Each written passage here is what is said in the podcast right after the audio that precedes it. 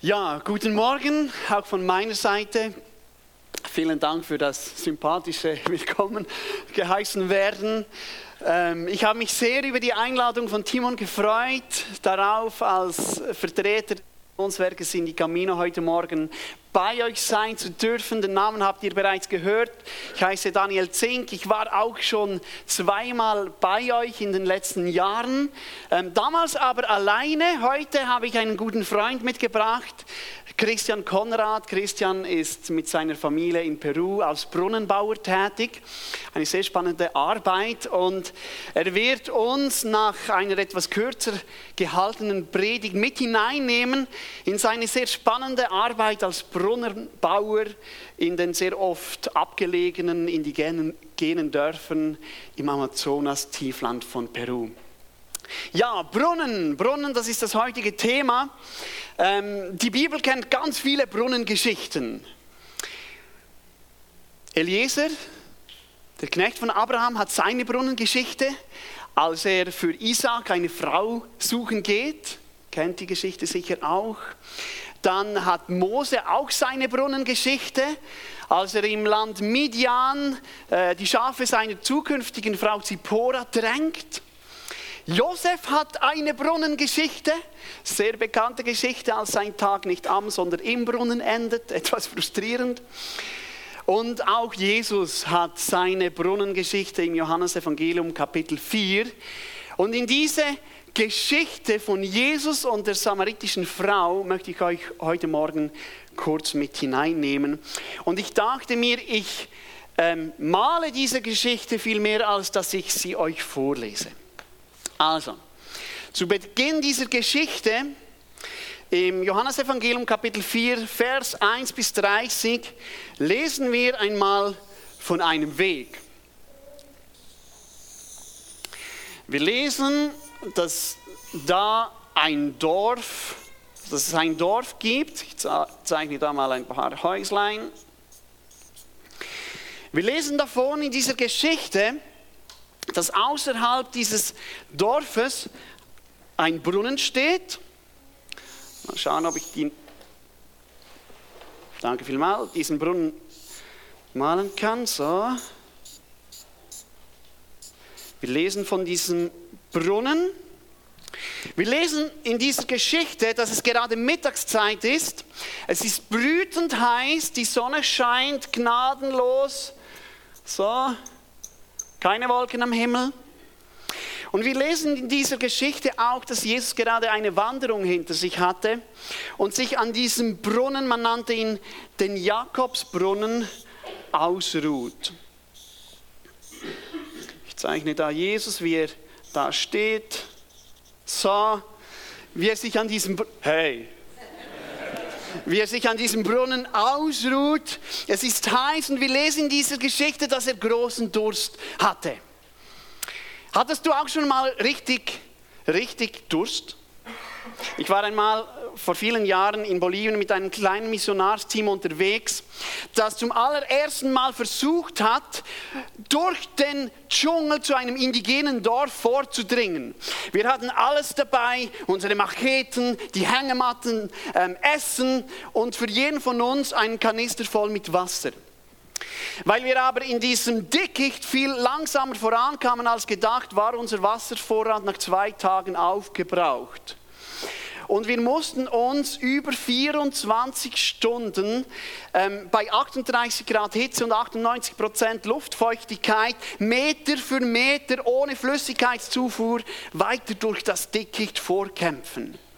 Und ich kann euch sagen, ich habe so etwas noch nie erlebt. Ich hatte solchen Durst. Ich hatte solchen Durst, mein Gaumen der ist angeschwollen, der hat mir die Luftröhre zugedrückt, das war furchtbar. Wir haben uns also durch dieses Dickicht weitergekämpft, bis wir äh, nach über 24 Stunden Qual total dehydriert in diesem indigenen Dorf angekommen sind. Und wisst ihr, was im Zentrum dieses Dorfes stand? Nein, Christian, Christian Konrad war damals noch nicht auf dem Missionsfeld als Brunnenbauer, aber da stand ein Grapefruit Baum. Kennt ihr das? Grapefruit? Ich kann euch sagen, in meinem ganzen Leben vorher und nachher habe ich mich nicht, niemals mehr so darüber gefreut, einen Baum zu sehen. Ich habe drei Tage nur Bäume gesehen, aber dann sah ich diesen Baum. Ein Baum voll behangen mit großen, reifen Grapefruit. Früchten. Und wir haben sie gepflückt, wir haben sie aufgetan, wir haben getrunken, bis wir so richtig abgefüllt waren. Das war eine un unglaubliche Erfahrung. So, zurück zu Jesus in unserer Geschichte, Johannes 4. Jesus ruht sich also an diesem Brunnen aus und er hat großen Durst. Und dann lesen wir, wie aus dem Dorf eine Frau zu diesem Brunnen kommt. Wie sie zu diesem Brunnen kommt, um Wasser zu schöpfen. Und als sie bei diesem Brunnen ist, ja, jetzt mache ich da noch lange Haare, gell? So. Als sie bei diesem Brunnen ist, beginnt Jesus ein Gespräch mit dieser Frau und sagt zu der Frau: Hey, bitte schöpf mir doch Wasser aus diesem Brunnen. Und die Frau ist total perplex. Sie ist perplex und, und sagt Jesus, du, ähm, warum sprichst du denn überhaupt mit mir? Ich bin doch eine samaritische Frau, du ein Jude und hast du vergessen, ja, normalerweise reden doch Samariter und Juden nicht miteinander.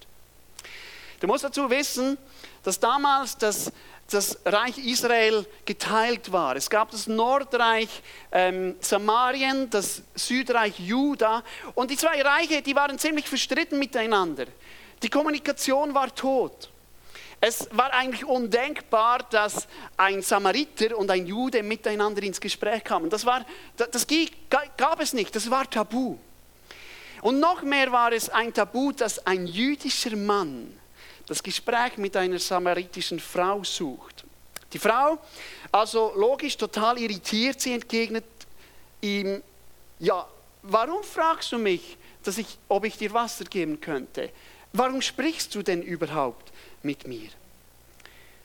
Und anstatt dass Jesus ihr nun eine Antwort auf die Frage gibt, von seiner langen Wanderung erzählt, von seinem ausgetrockneten Gaumen, von, sein, von seinem Durst, wechselt Jesus nicht das Thema, aber er wechselt abrupt die Rollen und entgegnet der Frau, du, wenn du wüsstest, wer ich bin und wer dich hier um Wasser bittet, dann wärst du es, der mich fragen würde, ob nicht ich dir vom lebendigen Wasser zu trinken geben könnte. Ja, und jetzt ist die Irritation bei dieser Frau perfekt. Also ich meine, zuerst redet dieser Mann mit ihr, was schon nicht ganz normal ist.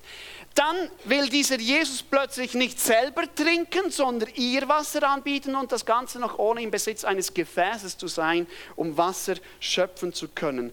Und so fragt sie total irritiert, Herr, du hast doch gar kein Gefäß, um Wasser aus diesem Brunnen hier zu schöpfen. Und dieser Brunnen ist tief. Wo willst du denn überhaupt dieses lebendige Wasser hernehmen? Und jetzt sagt Jesus Christus der Frau, und diese Worte möchte ich uns aus der Heiligen Schrift vorlesen.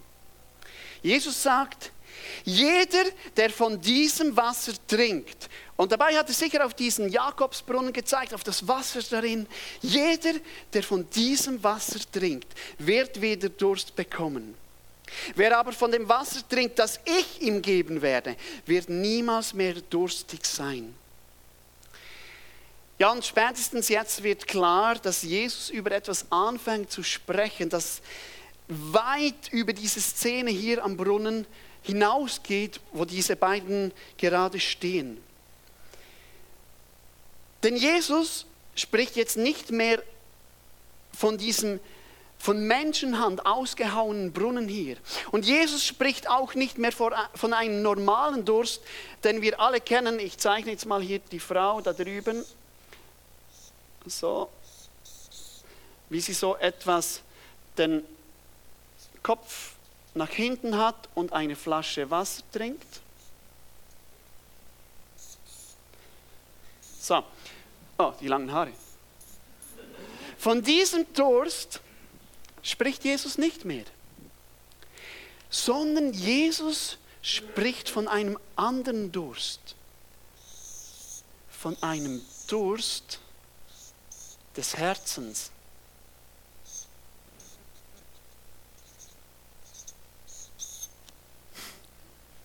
Jesus spricht von einem Herzensdurst. Denn nicht nur unsere Kehlen, nein auch unsere Herzen können durstig sein. Jesus gibt der Frau zu verstehen und er spricht uns morgen heute alle an, ich sehe, ich sehe nicht nur dein, deine durstige Kehle ich sehe vor allem auch dein ausgetrocknetes Herz. Dein Herz, das nach Liebe dürstet, danach geliebt und angenommen zu werden. Ich sehe dein Herz, das nach Nähe dürstet, nach Gemeinschaft, nach Intimität. Ich sehe dein Herz, das nach Sicherheit, nach Schutz, nach Geborgenheit dürstet, danach ruhig schlafen zu können, ohne Angst in die Zukunft blicken zu können. Ich sehe dein Herz, wie es nach Identität dürstet, nach, danach angenommen zu sein, gesehen zu werden.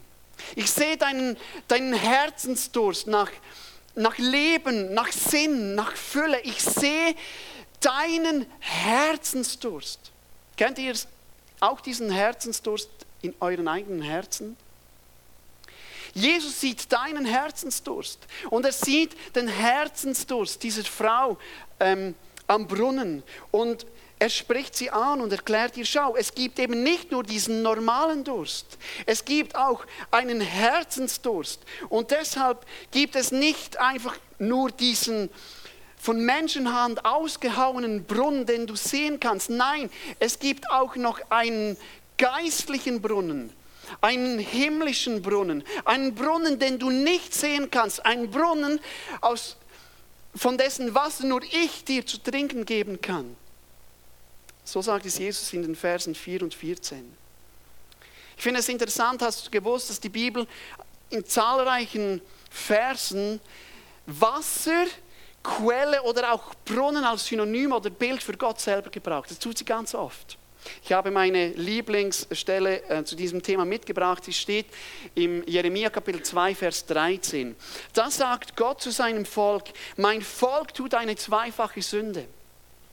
Mich, die Quelle mit lebenspendendem Wasser, und da kommt es, die Quelle mit lebenspendendem Wasser verlassen sie und stattdessen graben sie sich eigene Brunnen, die zwar riesig sind und doch kein Wasser halten. Gott sagt hier von sich selbst, ich bin diese Quelle. Ich bin diese Quelle voll mit lebenspendendem Wasser, von dem mein Sohn Jesus Christus der samaritischen Frau erzählt. Das bin ich. Die zweifache Sünde, wie Gott sie in Jeremia 2 jetzt nennt, besteht darin, dass wir Menschen einerseits Gott als die wahre Quelle lebendigen Wassers verlassen, ihn als Lebensspender verlassen und gleichzeitig, und das ist die zweite Sünde, dabei noch den Hochmut haben zu glauben, wir könnten uns eigene, alternative Brunnen graben, dessen Wasser unseren Herzensdurst stillen sollte. Aber weißt du, es sind nur menschliche Brunnen. Gott, es dünkt mich, er spottet beinahe, wenn er sagt, eure von Menschenhand gegrabenen Brunnen, die sind zwar riesig, aber sie führen kein Wasser, auch schon gemerkt, oder nur schlechtes, verunreinigtes Wasser. Wasser, das euren Herzensdurst nicht zu stillen vermag. Du trinkst vielleicht aus dem Brunnen Social Media, um deinen Durst nach Liebe, nach Gemeinschaft zu stillen, aber dein Herz bleibt auch mit einer Million Follower einsam. Du trinkst zwar aus dem Brunnen Spiritualität, Meditation, Yoga, um, dein, um deinen Durst nach Frieden, nach Ruhe zu stillen, aber dein Herz, das bleibt dennoch unruhig. Du trinkst vielleicht aus, dem, aus vielen Versicherungsbrunnen, um deinen Durst nach Sicherheit, nach Geborgenheit, nach, ähm, nach Schutz zu stillen. Aber in deinem Herzen weicht die Angst vor der Zukunft dennoch nicht. Du trinkst vielleicht aus dem Karrierebrunnen, um deinen Durst nach Identität, nach Sinn, nach Ansehen, nach gesehen werden zu stillen, aber du suchst in deinem Herzen dennoch immer weiter. Verstehst du? Diese an diesen von Menschenhand ausgehauenen Brunnen wird dein Herzensdurst niemals gelöscht. Der Durst, der kommt immer wieder. Und darum sagt Jesus der samaritischen Frau, und er sagt es auch uns heute Morgen, ich will deinen Herzensdurst stillen. Und zwar nicht, und zwar nicht von diesem Wasser, von diesem Brunnen da unten, sondern von diesem himmlischen Brunnen, von diesem Brunnen voll mit lebendigem Wasser, von dieser Quelle lebendigen Wassers, welche Gott selber ist. Stille deinen Durst nach Liebe, nach Annahme, nach Identität, nach Gerechtigkeit, nach Frieden, nach Sicherheit. Stille deinen Durst bei Gott selber. Denn wer von diesem lebendigen Wasser trinkt, den wird in Ewigkeit nicht mehr dürsten. Das sagt Jesus in den Versen 4 und 14. Ja, und vielleicht fragst du dich nun, wie geht das denn ganz konkret? Wie, wie stille ich denn meinen Durst bei Gott? Und was ist denn überhaupt dieses lebendige Wasser, von dem Jesus hier erzählt? Ähm, Wasser an sich ist ja nicht lebendig, oder? Und Jesus kann auch nicht von sich selber sprechen als dem lebendigen Wasser, denn er sagt doch, ich gebe dir dieses Wasser. Er sagt nicht, ich bin dieses lebendige Wasser. Ich weiß nicht, ich persönlich bin der Überzeugung, dass Jesus hier von der Beziehung zu Gott spricht, die er uns allen anbietet.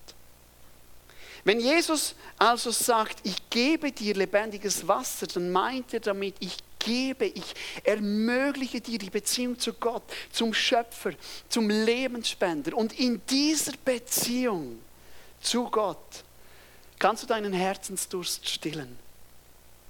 Wenn du Angst vor der Zukunft Zukunft hast, kannst du dir entweder eine neue Versicherung dazu kaufen oder beten.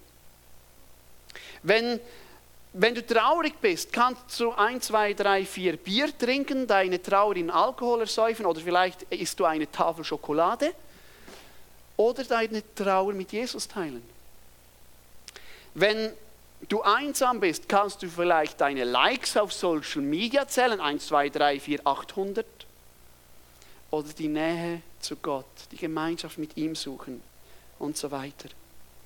Jesus lädt dich dazu ein, deinen geistlichen Durst in und durch die intime Beziehung zu, zu Gott selber zu stillen, weil er weiß, dass unser geistlicher Durst nur von dieser geistlichen Quelle gestillt werden kann, die in Gott selbst zu finden ist. Und darum ruft er jeden von uns in Offenbarung 22, Vers 17 zu, komm, komm Wer Durst hat, der komme. Wer will, der trinke vom lebendigen Wasser. Er bekommt es umsonst. Wow. Die Einladung ist also ausgesprochen. Aber trinken müssen du und ich selber.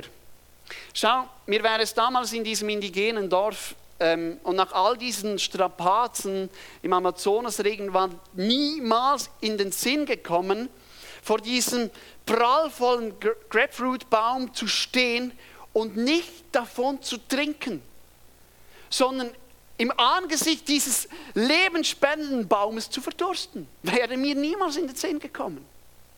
Aber manchmal habe ich das Gefühl, dass du und ich genau das tun.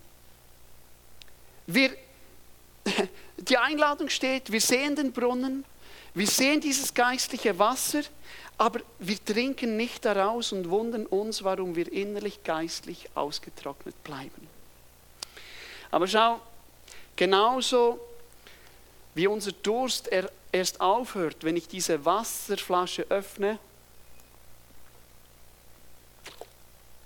und einen kräftigen Schluck daraus trinke, so hört unser geistlichen geistlicher Durst eben auch nur auf, wenn wir die Beziehung zu Gott wirklich ausleben. Wenn wir beten, wenn wir Bibel lesen, wenn, wenn ich, ich mich in meiner Trauer von Gott trösten lasse, wenn ich in meiner Angst mich Jesus hinwerfe, wenn ich in meiner Einsamkeit ihn suche, wenn ich mich in meiner Identitätskrise Krise von seinen Zusprüchen auffüllen lassen, wenn ich wenn ich das Wasser trinke, das er mir anbietet. Ja, und wisst ihr, was mich so begeistert? Und mit diesen Gedanken möchte ich auch abschließen. Jesus zeigt uns, wo oder vielmehr bei wem wir unseren geistlichen Durst stillen können. Bei Gott selber. Davon erzählt diese Geschichte, die ich, in die ich euch hineingenommen habe aus Johannes Kapitel 4. Gott bietet uns dieses lebensspendende Wasser auch umsonst an. Davon spricht Offenbarung 22, Vers 17. Aber so cool, Jesus setzt immer noch einen oben drauf. Wenn er im Johannesevangelium Kapitel 7, Vers 38 sagt, wer bei mir seinen Durst stillt, aus dessen Leben werden Ströme, oh, aus dessen Leben werden Ströme lebendigen Wassers fließen. Verstehst du, es ist immer noch sein Wasser. Wir sind nicht der Brunnen. Aber wir dürfen aus dieser Beziehung mit Gott heraus zu Kanälen dieses lebendigen Wassers werden. Wir dürfen zu Kanälen von Gottes lebendigem Wasser werden und dieses Wasser auch unseren Mitmenschen anbieten, welcher der Durst auch unsere Freunde in alle Ewigkeit zu stillen vermag. Und wir erinnern uns, dieses Wasser des Lebens ist die Beziehung zu Gott. Wir dürfen unsere Mitmenschen in die Beziehung zu Gott einladen und sie selbst zu der wahren Quelle des ewigen Lebens führen. Ja, und damit möchte ich Christian Konrad übergeben. Denn Christian darf selber als Missionar von Indigamino und als Brunnenbauer ein solcher Kanal von Gottes lebensspendendem Wasser sein, indem er bei seinen Brunnenbauprojekten nicht einfach nur Brunnen baut, sondern immer wieder auch auf diesen Gott hinweisen darf, der auch den geistlichen Durst unserer indigenen Brüder und Schwestern in Kolumbien, in Peru, in Bolivien, wo wir als Missionswerk Indigamino arbeiten, stillen will und auch stillen kann.